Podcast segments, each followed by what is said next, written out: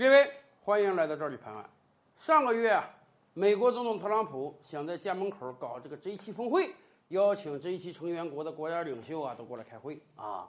欧洲各国人家纷纷表示不能去啊，你这个疫情太严重了啊。人家当然说是本国疫情啊，人家没好意思讲。你美国疫情那么严重，白宫大量工作人员被感染，我能敢去吗？只有日本首相安倍晋三表示去啊。我随时去，哪怕回来被隔离十四天，我都去。但是就安倍一个老哥，那也不够啊，没办法啊，特朗普总统只好把这个会议延期，再延几个月再说。全世界还有像安倍晋三这么积极的国家领袖吗？有，欧洲就有一个，波兰总统杜达在前几天访问了美国，他是新冠疫情以来这几个月唯一一个。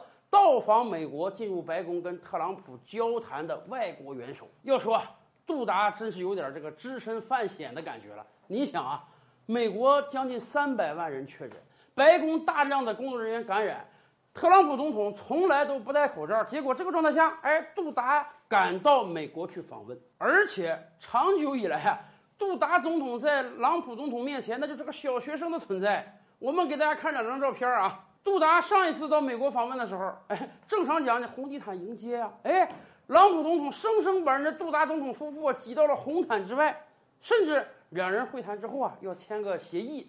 朗普总统正襟危坐在这个坚毅书桌之前，杜达就像个秘书，像个小学生一样，哎，站在朗普总统旁边来签这个字啊。要说卑微呀，连安倍晋三都得向杜达学习呀。然而。杜达很需要这次访美之行，为什么？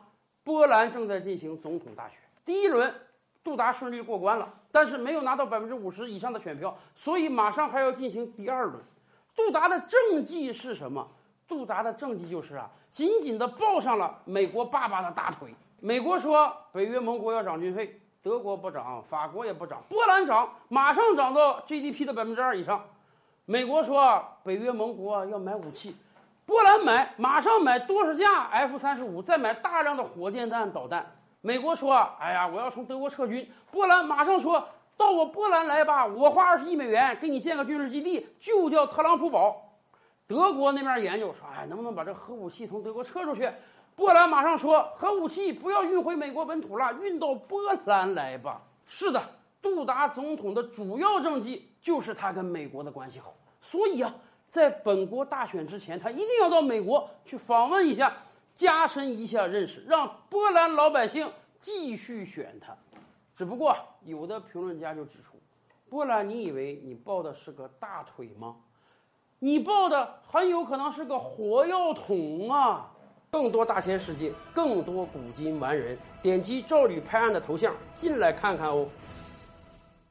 赵吕拍案，本回书着落在此。欲知大千世界尚有何等惊奇自然是且听下回分解。